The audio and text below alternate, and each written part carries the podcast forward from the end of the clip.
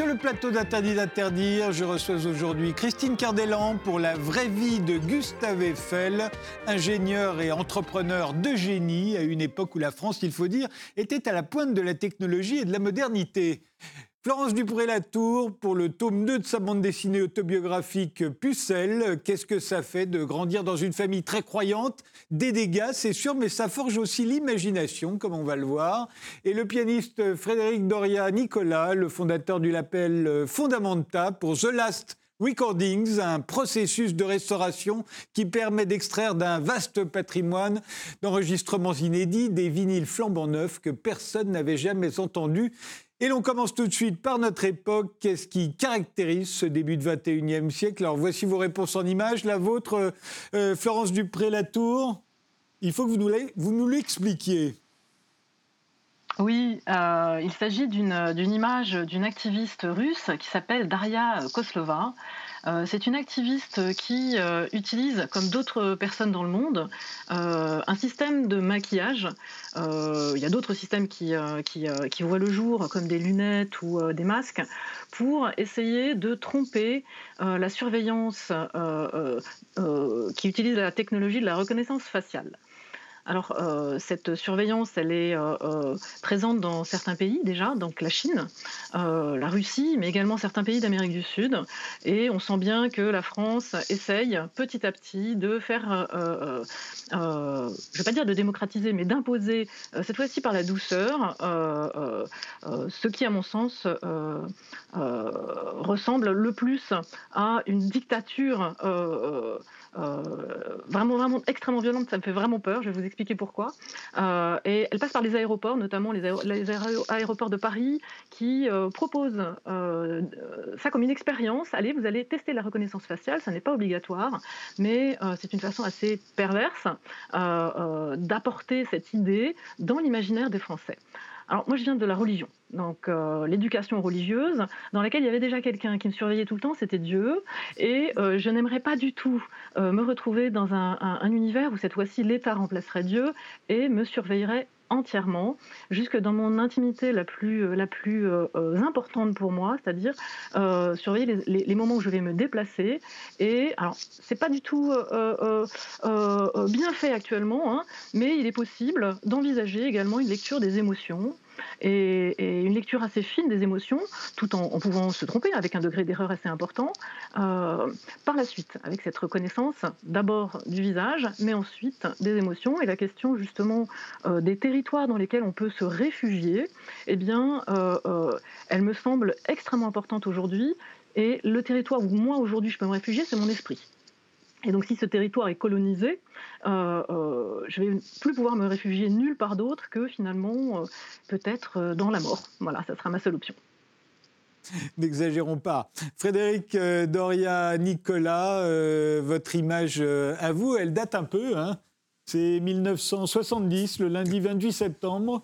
Alors pourquoi cette couverture de l'hebdo Harakiri à l'époque?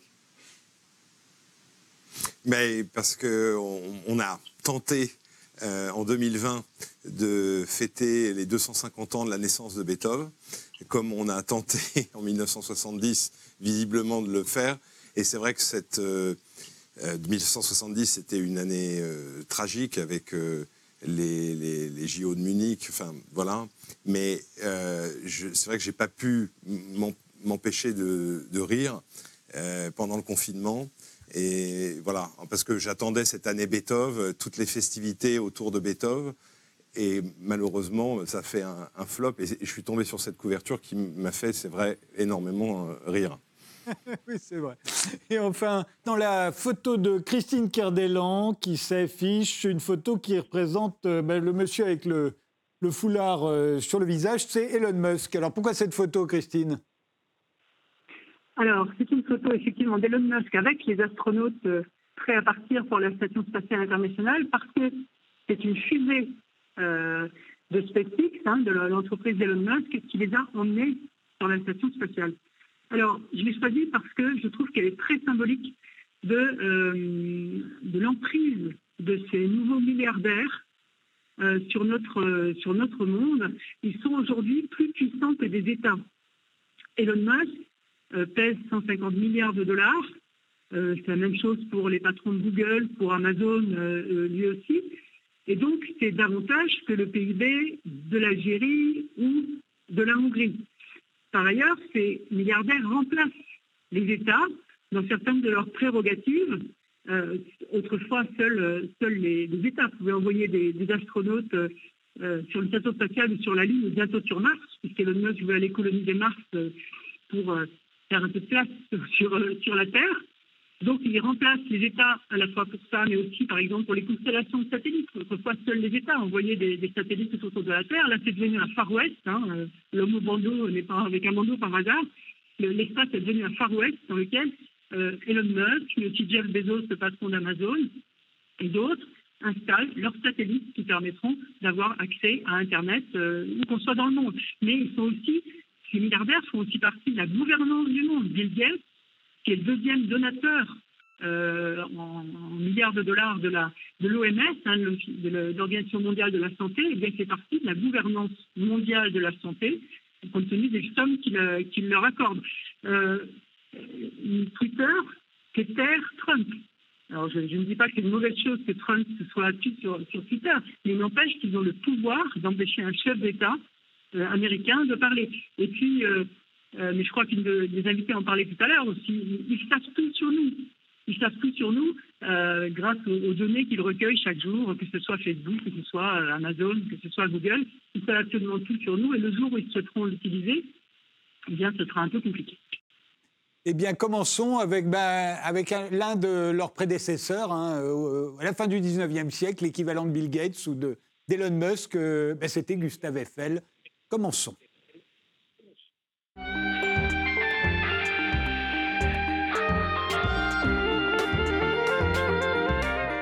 Christine Cardellan, vous êtes journaliste, directrice de la rédaction de l'usine Nouvelle. Vous avez écrit une quinzaine d'essais sur le capitalisme, sur le management d'entreprise. Aujourd'hui, vous publiez La vraie vie de Gustave Eiffel chez Robert Laffont. Pourquoi avez-vous choisi d'en faire un roman? Parce que euh, Gustave Eiffel est un personnage méconnu qui, méritait d'être réhabilité. Gustave Eiffel était un, un milliardaire, effectivement, à, son époque, et parce qu'il s'était enrichi au moment du, canal de Panama, au moment où tous les petits porteurs qui avaient des actions du canal de Panama euh, ben, ont subi la faillite de cette euh, société euh, créée par Ferdinand de Lesseps, Gustave lui, qui était simplement un fournisseur du canal, n'a rien perdu, n'a pas perdu un, un, franc de l'époque, et non seulement il n'a pas perdu, mais comme c'était un fournisseur incontournable, il a gagné beaucoup d'argent.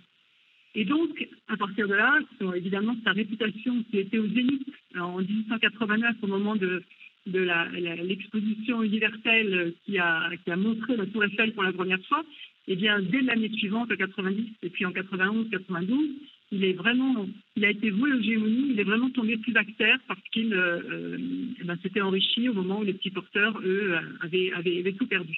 donc, il y a eu un procès où il a été reconnu euh, qui n'était pas, n'était pas coupable. Il n'est pas partie des entrepreneurs du canal. Il était un simple fournisseur. Mais il n'empêche que sa réputation était tellement ternie que par la suite, toutes les biographies qui ont été écrites sur lui, il y en a eu quelques-unes, euh, donnaient le sentiment d'un personnage euh, désagréable, austère, aride. Alors qu'en fait, c'était un patron social avant l'heure. Hein. C'était quelqu'un qui payait beaucoup mieux ses ouvriers que, tous, les, entrepreneurs de l'époque. Il, y avait des normes sociales euh, très tellement rudes chez lui qu'il n'y avait pas d'accident du travail, alors que chaque pont ou chaque euh, édifice fait par ses concurrents euh, provoquait 20, 30, 40, 50 morts.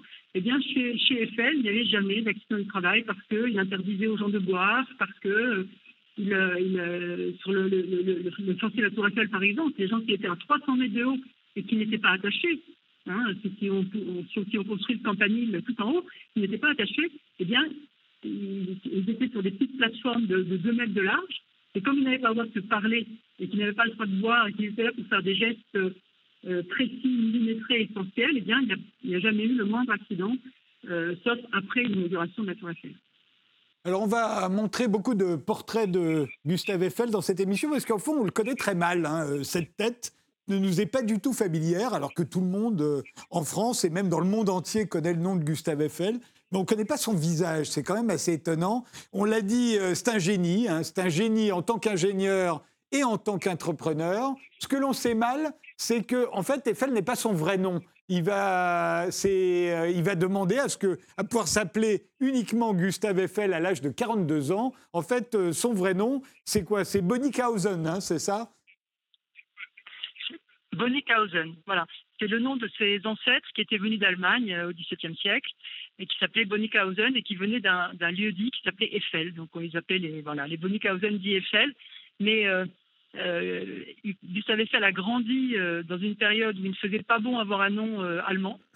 Et donc il a, il a demandé assez vite, oui, quand il a eu les moyens, à 42 ans, de, de, de, de faire changer son nom et de ne garder que Eiffel que d'ailleurs, qui était d'ailleurs le nom qu'il utilisait euh, le plus souvent hein, sur, ses, sur ses copies, quand il était à l'école centrale ou ailleurs, c'était, mis Eiffel. Mais les gens qui voulaient l'accuser de tous les mots ressortaient euh, Bonnickhausen euh, à certains moments délicats.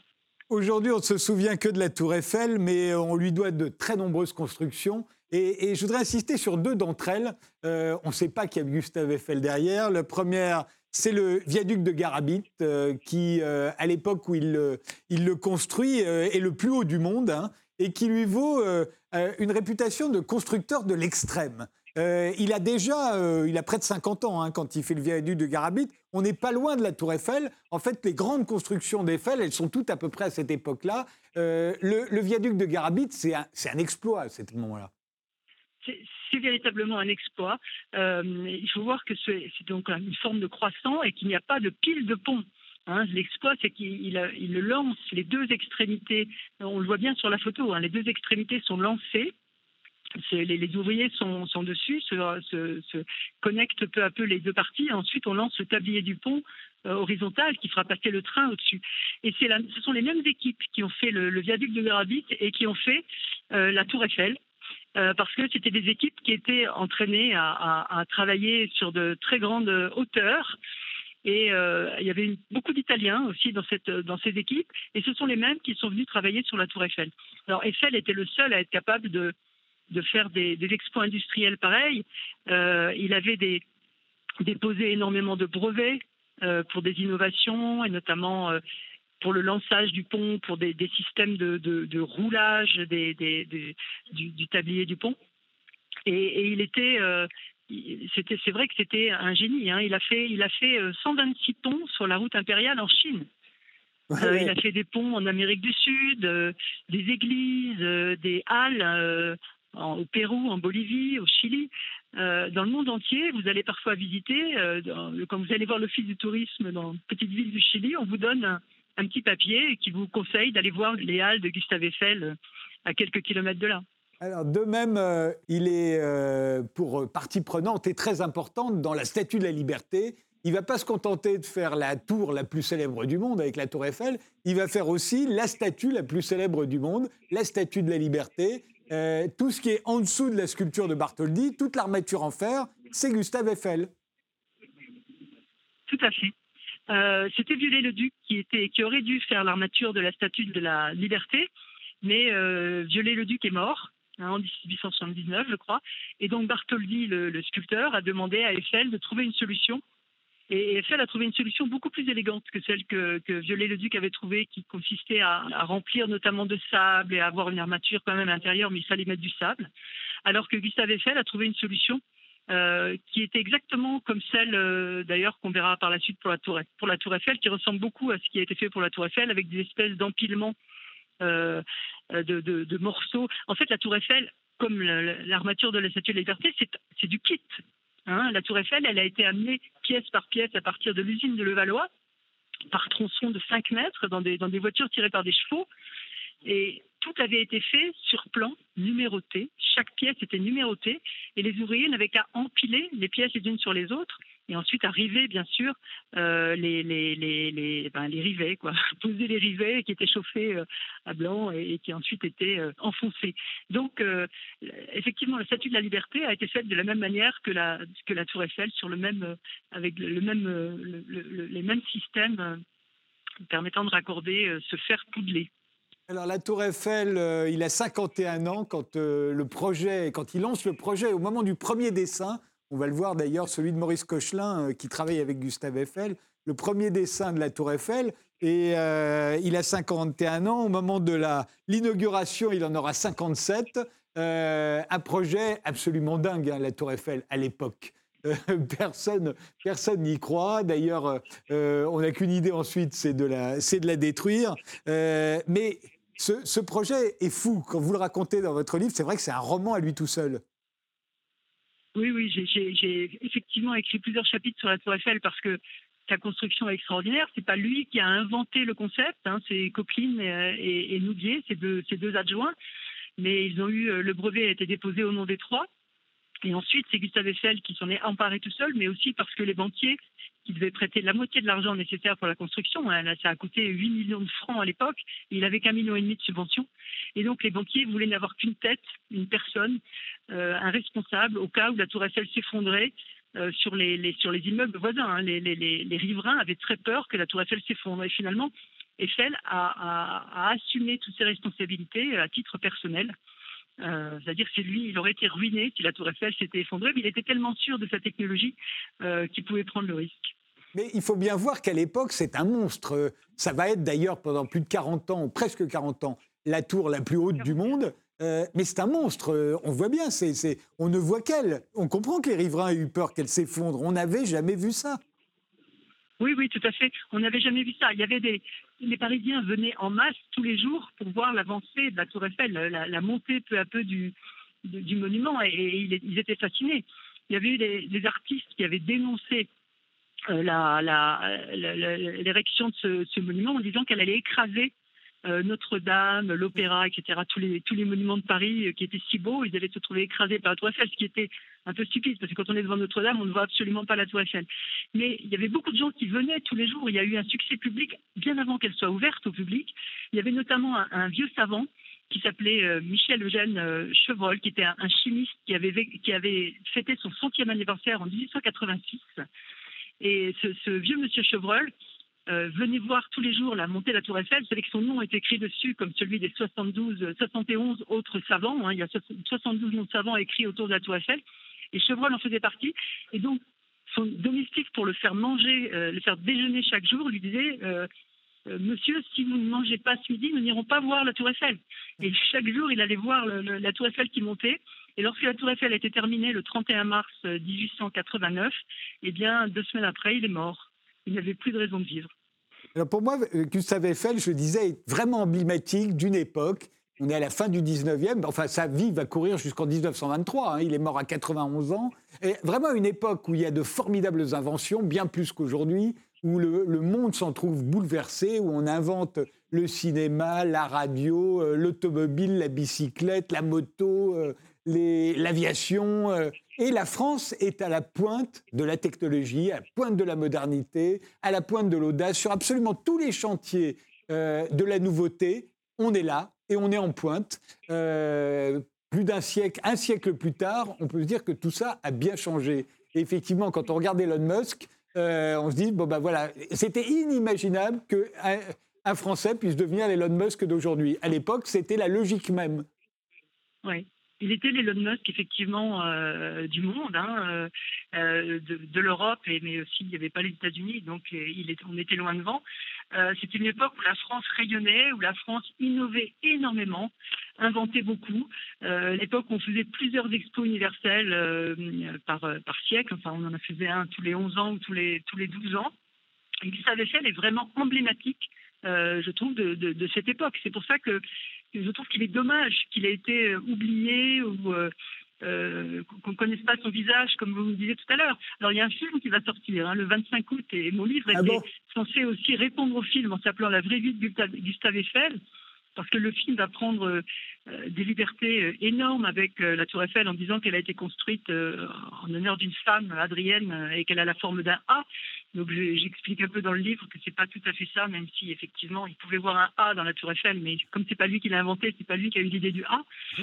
Mais euh, ce film euh, aura le même but quand même que, mon livre, qui est de réhabiliter un personnage qui a fait la gloire de la France et qui fait encore rayonner la France dans le monde entier aujourd'hui. Mais alors justement, venons-en à l'affaire de Panama, parce que c'est ça l'ombre sur la, sur la carrière de Gustave Eiffel. Euh, il est dans, dans, le chantier qui est à l'époque, c'est le contrat du siècle, hein, le canal de Panama. Et, on, doit, on lui demande de, construire huit écluses. On va les voir. Voilà, on, voit la une derrière moi. Euh, c'est un énorme contrat. Il va gagner énormément d'argent avec ça. Mais très vite, la société fait, fait faillite. Et puis, il y a le scandale de Panama. Beaucoup de petits porteurs vont être ruinés. Euh, et lui va se retrouver au tribunal, et pas seulement au tribunal, il est condamné à, deux ans ferme euh, et, à 60 ans quand même. Ce type qui, euh, trois ans avant, inaugurait la Tour Eiffel, trois ans plus tard, il passe huit jours en prison quand même. Oui, tout à fait. Est-ce qu'il est coupable? livre avec cette... Non, il n'est pas, pas coupable. Il n'est pas du tout responsable de la faillite. Et lui est un simple fournisseur. On lui a demandé de faire les écluses. Il faut savoir qu'en 1879, quand le chantier de Panama a été lancé, euh, Ferdinand de Lesseps avait demandé à plusieurs experts s'il fallait faire un chantier à niveau, c'est-à-dire euh, euh, creuser de façon à ce que ce soit toujours au même niveau, ou bien, ou bien à écluse, donc avec des dénivelés qu'on pouvait accepter davantage. Et Gustave Eiffel ainsi qu'une autre personne avaient été les deux seuls experts parmi une quarantaine d'experts à dire, à dire ne faites surtout pas un, canal à niveau, faites un canal à écluse. Euh, sinon, vous, aurez des milliers de morts. Mais personne ne les a écoutés, enfin en tout cas pas Ferdinand Lesseps. Donc ils ont lancé le chantier pour un canal à niveau. Et il y a eu effectivement des milliers, des milliers de morts, euh, de la fièvre jaune, des, accidents du travail, etc. Et on est revenu chercher Eiffel, donc en 1887, au moment où il construisait la, où il allait commencer à construire la Tour Eiffel, il a signé un contrat en 1887. Et donc il est allé et on a pensé que ça allait sauver le canal de Panama, le fait que Eiffel, qui était au sommet de sa gloire à ce moment-là, hein, on a parlé des viaducs de Garavitch, mais c'était vraiment euh, euh, juste après ça, euh, il était au sommet de sa gloire et donc ça a cautionné un peu la relance et le nouvel emprunt qui a été fait auprès des Français pour financer la, suite des travaux du canal de Panama. Alors évidemment, quand le canal a fait faillite réellement eh bien, forcément, Eiffel euh, s'est trouvé embarqué dans cette histoire parce que lui, il avait gagné de l'argent puisqu'il avait reçu des avances euh, pour les écluses. Et d'ailleurs, ce sont l'argent, ce sont ces avances qui lui ont permis de financer la Tour Eiffel. On l'oublie toujours, c'est grâce à l'argent de Panama que la Tour Eiffel a été construite. Il ne va faire que huit jours de prison alors qu'il avait été condamné à deux ans ferme. Pourquoi? Qu'est-ce qu'il a sauvé? En première instance, il a été condamné à deux ans ferme. Il y a eu un appel. Comme il y avait prescription euh, c'était, on savait qu'il allait être euh, innocenté. Hein, il n'a pas été. Certains ont dit, rien ne dit que M. Eiffel a été condamné à tort. On dit simplement qu'il n'a pas été condamné à temps. C'est-à-dire qu'il a été condamné plus de trois ans après euh, la, première transaction. Donc, il y avait prescription, donc il ne pouvait pas vraiment être condamné. Il n'empêche qu'avant l'appel, il a été obligé d'entrer en prison à la conciergerie et il a fait effectivement huit jours de prison euh, début juin 1893 et il en est sorti avec des, les cheveux blanchis, euh, complètement hébété, mais il a retrouvé euh, très vite quand même ses, facultés, ses forces, etc. Puisqu'il est devenu quand même par la suite, et on l'oublie aussi, un des pionniers de l'aéronautique. Il a reçu la médaille Langlais, un peu l'équivalent du prix Nobel de, de l'aérodynamisme, hein, pour ses essais sur euh, les maquettes d'avions euh, de Blériot, de Breguet, de, des frères Wright. Il est devenu un, mécène et il a aidé énormément. Il a sauvé beaucoup de vies de, pilotes hein, qui, travaillaient sur les, enfin, qui conduisaient les, les, avions euh, d'essai, les, prototypes. Bien, grâce à lui et grâce aux souffleries qu'il a mis en place, d'abord au pied de la Tour Eiffel, puis rue d'Auteuil, eh il a pu tester tous les avions et éviter beaucoup de morts lors des essais. Il est devenu donc un pionnier de l'aéronautique et il est devenu aussi un spécialiste de la météorologie. Il a fait les premiers atlas météorologiques quand il avait 80 ans. Et euh, à l'époque, quand on lui disait euh, mais euh, à quoi ça sert de, vouloir calculer le temps qu'il fera demain ou après-demain? Oui, pour les agriculteurs, ça a un sens, mais sinon, à quoi bon? Il disait mais non, peut-être qu'un jour les gens auront envie de savoir la veille le temps qu'il va faire le lendemain pour savoir comment ils s'habillent ou s'ils doivent prendre un parapluie. Ce qu'il y a d'amusant, c'est quand on, pense à tout ce qu'il a pu faire, que ce soit le viaduc de Garabit, la Tour Eiffel, la Statue de la Liberté, l'aviation ou la météorologie, au fond, ce qu'il y a de commun à tout ça, c'est le vent. Et, c'est d'abord et avant tout un ingénieur, euh, Eiffel, hein, et, il travaille contre le vent. Exactement, c'est exactement ça. C'est-à-dire son ennemi pendant toute sa vie, ça a été le vent. Et c'est pour ça qu'il s'y est intéressé lorsqu'il n'était plus occupé de son entreprise. dans ses études d'aérodynamisme, il lançait des objets sur des filins le long de la, du haut de la tour Eiffel pour voir la résistance de l'air sur ces objets selon la forme qu'ils avaient, donc ils étaient ronds, carrés, etc. Euh, et, la météo, c'était aussi euh, prévoir le temps parce que euh, il s'est toujours intéressé au vent et, il avait calculé que la tour Eiffel rapetissait de, comme je dis pas de bêtises, de 5 cm lorsqu'il faisait très froid, qu'elle se dilatait, donc elle grandissait de 12 cm par forte chaleur. Enfin, il s'est toujours intéressé euh, à la météo et en particulier au vent qui lui a joué parfois des tours euh, dans certains chantiers euh, où des choses se sont écroulées parce qu'il y a eu des, tempêtes en, plein milieu du chantier. La vraie vie de Gustave Eiffel, c'est donc un roman signé Christine Cardellan qui vient de paraître chez Robert Laffont. On fait une pause et on se retrouve juste après avec Florence Dupré-Latour.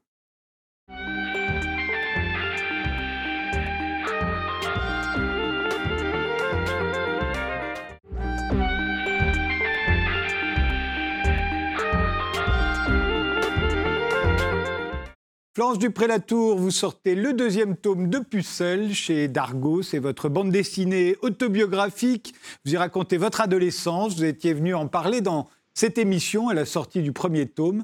C'est un récit tout à fait passionnant et humoristique hein, sur l'ignorance dans laquelle on est tenu des choses de la sexualité quand on est une fille et que l'on grandit dans une famille très croyante, et cela quelle que soit sa religion, à mon avis.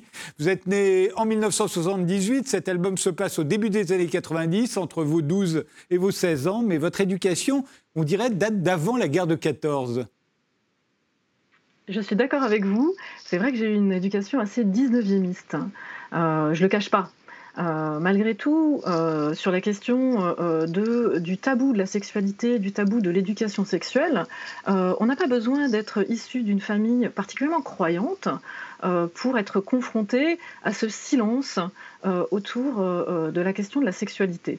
Donc j'ai eu beaucoup de lecteurs qui sont venus me voir en me disant, et qui n'avaient pas du tout la même histoire que moi, et qui se sont retrouvés dans des anecdotes qui me sont certes personnelles, mais qui finalement sont assez grandement partagées beaucoup pour des femmes, évidemment, mais aussi euh, par des garçons qui ont, euh, qui ont vécu ce silence autour, euh, autour de la sexualité comme une ouverture sur un imaginaire. Et un imaginaire, bien sûr, il faut remplacer quand les choses n'existent pas. On les remplace par des choses qu'on imagine, pour le meilleur, mais quand même souvent pour le pire quand il s'agit de sexualité. là où je dirais que la religion, quand même, a son importance, c'est pour la culpabilité. Est-ce que vous ressentez une culpabilité, ou du moins vous êtes menacé par la culpabilité en permanence? Oui, bien sûr. Euh, euh, l'histoire euh, religieuse chrétienne place la, sexualité dans une, position assez inconfortable.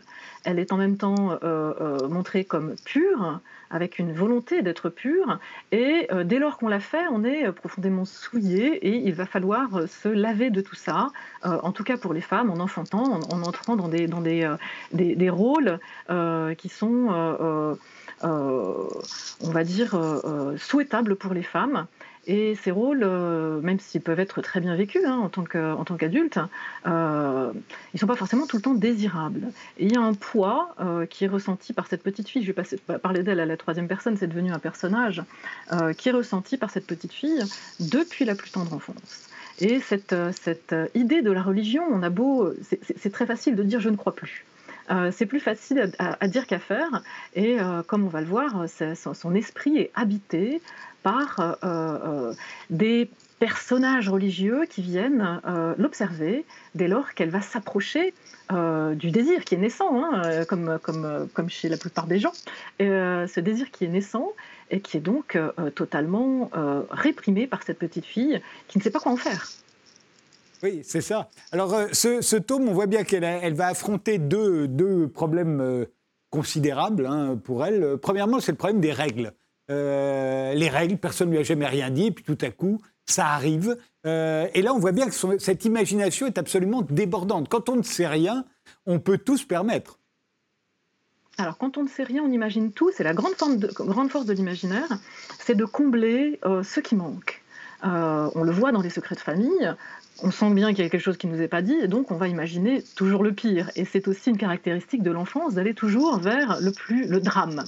Euh, et donc cette petite fille, euh, déjà, elle suppose qu'il va lui arriver quelque chose, elle ne sait pas quoi exactement, et quand ça lui arrive, effectivement, elle n'a pas été préparée euh, à ces transformations du corps elle sent bien que ce sont des souillures et de plus, donc elle va, euh, euh, vivre ce qu'on appelle aujourd'hui euh, de la précarité menstruelle, c'est-à-dire ne pas avoir accès suffisamment à des protections périodiques. C'est très très très courant, hein, beaucoup plus courant et dans tous les milieux qu'on ne le croit.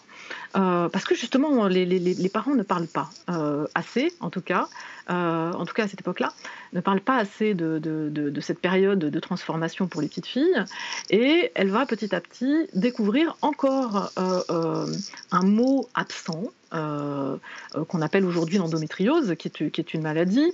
comme cette maladie n'est pas nommée, elle n'existe pas, et le fait d'avoir mal pendant cette période euh, de la vie euh, euh, avec des règles douloureuses, eh bien, c'est considéré comme normal. Alors qu'aujourd'hui, on a un champ lexical, une, façon de s'emparer de ces problématiques qui, permet par les mots de nommer et donc de combattre. il, y a les, il y a les règles et puis il y a ce qu'elle appelle la chose. La chose, c'est le plaisir, c'est la jouissance. Euh, et ça, alors là, c'est une expérience tout à fait hallucinante, hein, on peut le dire, dans, dans cet album, puisqu'elle y parvient sans jamais se toucher, en tout cas jamais au-delà, elle, reste toujours avec ses vêtements, et pourtant elle devient, elle, commence à, éprouver du plaisir dans des, dans des, circonstances déjà totalement inattendues, et surtout avec une, un rythme qui est quand même effréné. Oui, alors la chose dans, cet album, c'est justement tout ce qui n'est pas dit. C'est la sexualité, c'est le sexe féminin que ce personnage n'a jamais même osé regarder, il sait pas quoi ça ressemble, euh, le sexe masculin non plus. Donc la chose, c'est une sorte de fourre-tout où euh, on, place beaucoup, cette petite fille place beaucoup de choses en réalité. Et euh, comme vous le dites, le désir va naître et elle n'a pas le droit de toucher cette chose qui n'existe pas, elle n'est pas nommée, elle n'a pas, de, pas, de, de, réalité. Et donc elle va trouver des subterfuges pour... Euh, aller vers ce plaisir-là.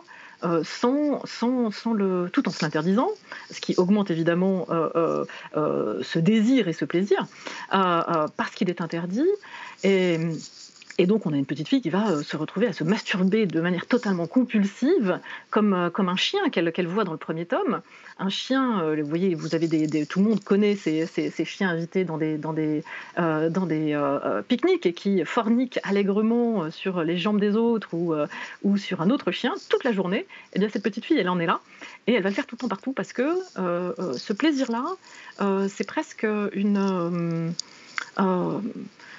la seule chose qui soit positive dans euh, cette sexualité qui n'existe pas. Elle est, elle est totalement euh, en décalage. D'ailleurs, elle se retrouve un jour, parce qu'elle elle a des copains quand même.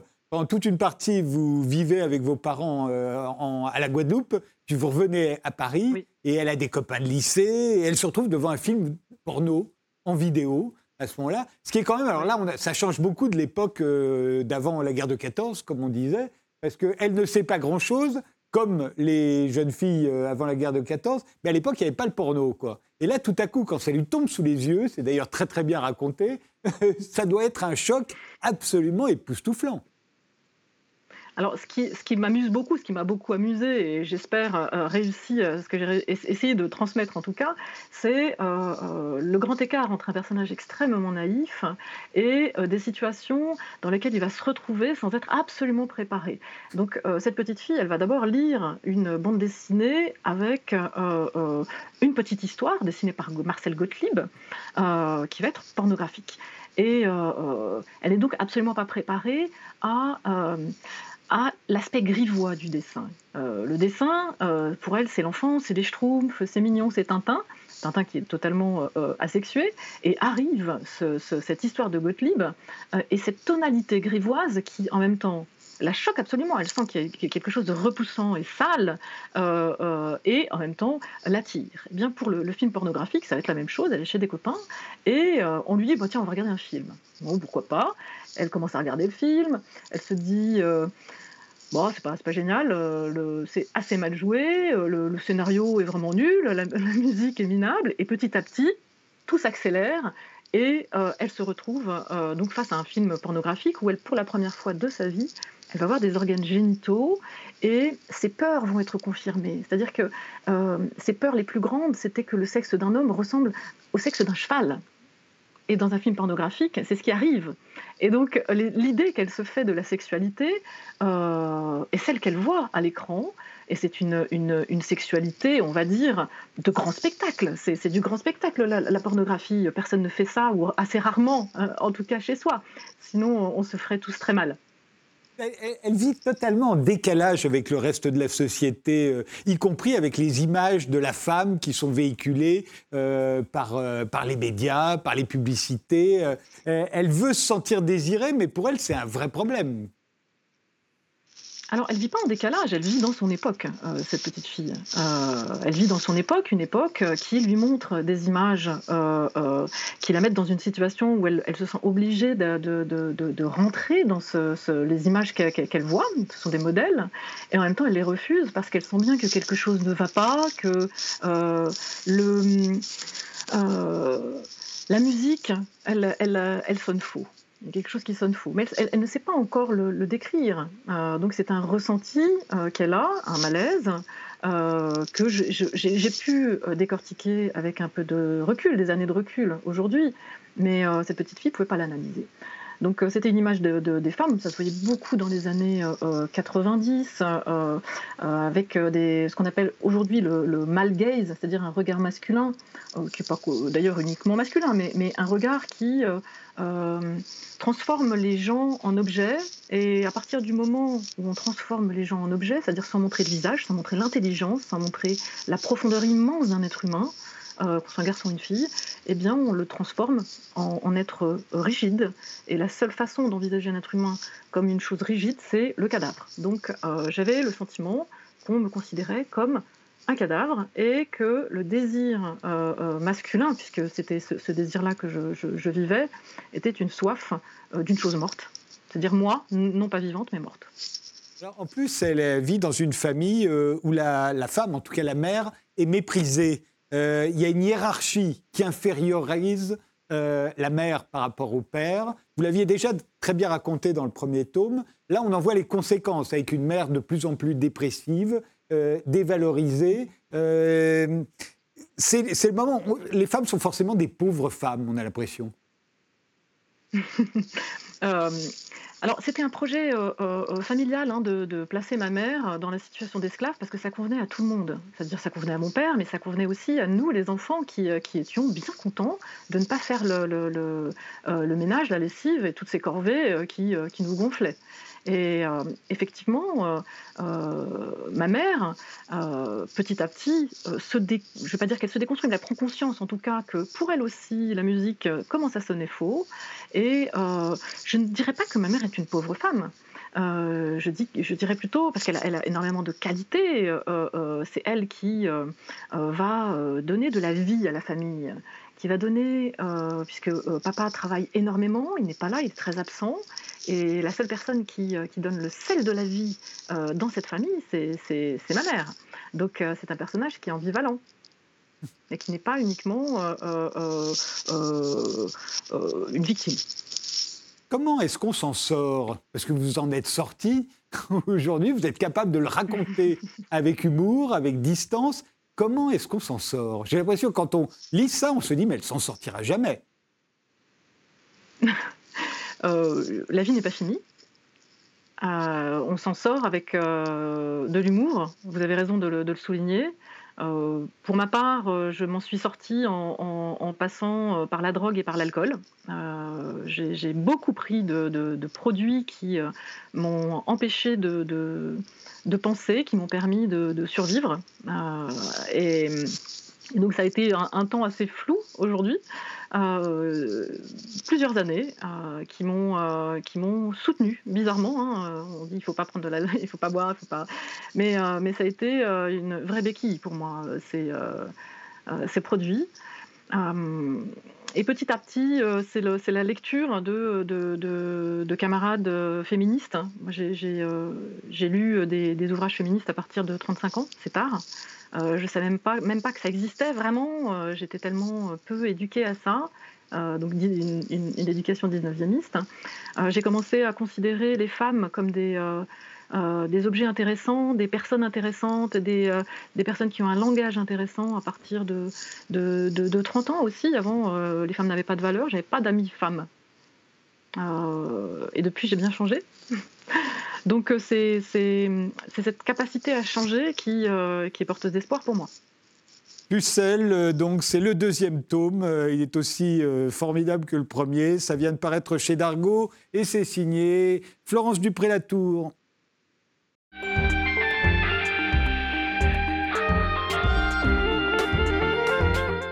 Frédéric Doria Nicolas, vous, vous êtes pianiste, mais c'est le fondateur du label Fondamenta euh, qui nous intéresse plus particulièrement aujourd'hui. Euh, un label qui sort The Last Recordings. Alors, de quoi s'agit-il?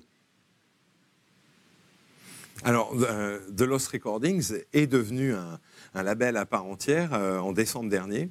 Il s'agissait effectivement d'une collection d'enregistrements inédits d'artistes de, de, légende.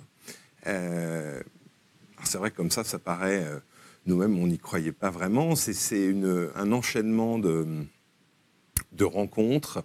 Euh, ça a démarré parce qu'on on, travaillait sur une rétrospective des œuvres d'André Navarra, qui est un immense violoncelliste. Et comme ça, avec le fils d'André Navarra, Michel, on, on s'est rendu à, Prague, à Amsterdam, à Berlin, à Londres. Et on a tissé des liens avec des gens qui travaillaient dans, des, euh, dans ces archives. Et euh, on avait mis au point une, technique euh, extraordinaire de, restauration de bandes analogiques. Et ces gens-là, qui sont amoureux de la musique, nous ont demandé, nous demandaient, mais est-ce qu'on peut écouter? Parce qu'ils voyaient un peu le matériel, ils trouvaient que le soin qu'on apportait, euh, le fait de déplacer son matériel et tout le soin qu'on mettait dans la, préparation des, bandes, dans l'alignement des têtes de lecture des magnétophones, etc. Ils trouvaient ça un petit peu étrange. Et donc, ils nous demandaient d'écouter. Et quand ils écoutaient, euh, ils étaient complètement euh, estomaqués par la qualité de restitution. Et euh, on rencontre un, monsieur qui s'appelle Piet Tulénard à Amsterdam qui nous dit Mais vous savez, euh, ici à Amsterdam, on a, plein d'enregistrements euh, d'Ella Fitzgerald, de Thelonious Monk, d'Oscar Peterson, d'Emile Gilels. Et moi, je, au départ, je suis très sceptique. Je, me dis Bon, il, est, il, est, il, va partir à la retraite, ce monsieur. Et, et puis il amène les bandes on les installe. D'abord, on se rend compte que personne ne les, a ouvertes depuis près de 60 ans. Et puis, effectivement, on se rend compte que tous ces enregistrements sont, inédits. Euh, alors, tout de suite, on est, on est confronté à, plusieurs questions, parce que déjà, d'un point de vue des droits, on n'y connaît absolument rien, et on se dit, mais ça doit être un bazar pas possible, il va falloir retrouver les ayants droit, enfin bon. Et, l'autre chose, c'est que devant l'immensité de, ce qu'on nous déliste et de ce qu'on nous présente, on se dit, euh, il faut, voilà, on ne peut pas euh, tout sauver. Euh, y, il y a beaucoup de choses inédites, mais qu'est-ce qui a réellement de la valeur? Qu'est-ce qui fait que lorsqu'on met cette bande-là, on est tous émus, on se tait immédiatement et, on, écoute, on est complètement hypnotisé par ce qu'on entend ben, c'est évidemment un nom, un son, une interprétation, un programme, et c'est aussi une qualité de captation. Parce que souvent les gens nous disent mais c'est fabuleux votre procédé, euh, comment, comment faites-vous? Et c'est un peu comme la photo ou la restauration de tableaux. Euh, c'est que ce qu'on fait, c'est qu'on révèle en fait les choses.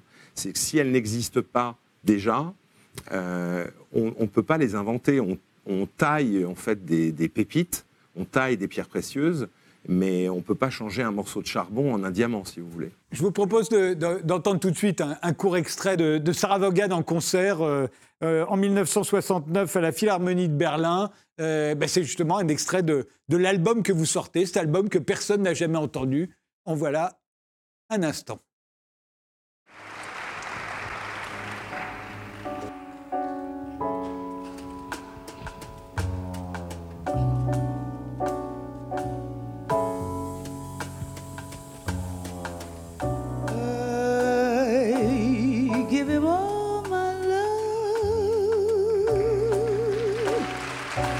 That's all I do. And if you saw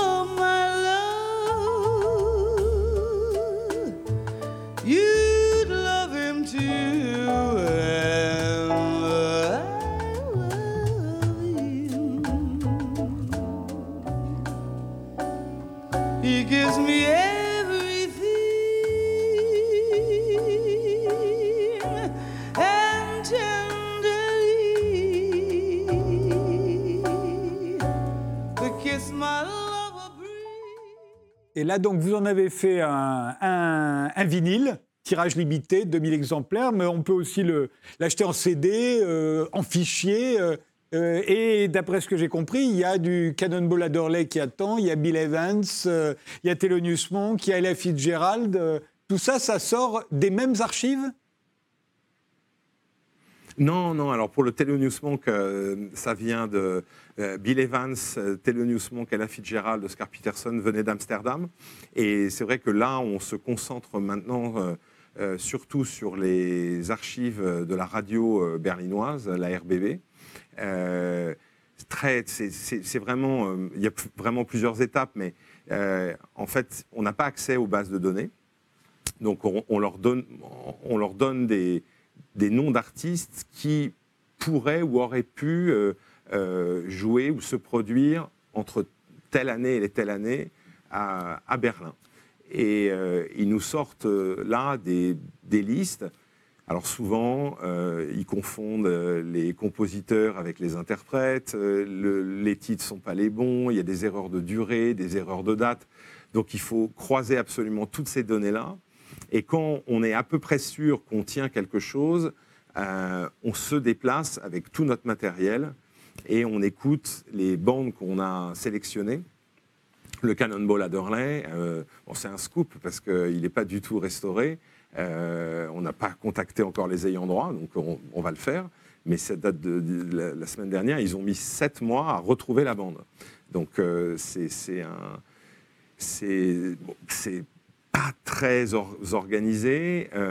et c'est vrai que c'est très surprenant parce que ces bandes c'est du patrimoine, mais vraiment. Euh, vous savez, quand, euh, quand il s'agit de monuments, quand il s'agit de tableaux, quand il s'agit de sculptures, évidemment, c'est beaucoup plus concret. On, euh, ça parle peut-être à plus de gens, ou en tout cas à ceux qui décident.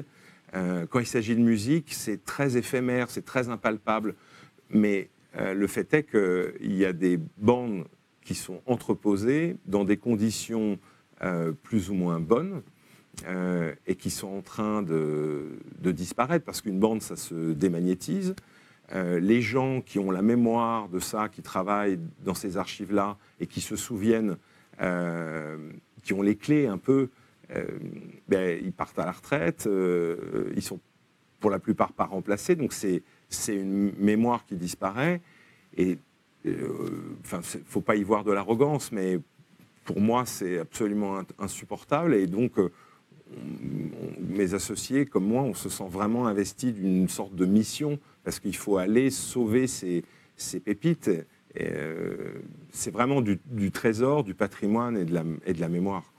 On va écouter un, autre de vos albums, c'est celui, que, c'est celui d'Emile Gilels, euh, pianiste soviétique, euh, à Amsterdam en concert en 1976. Voilà ce que ça donne.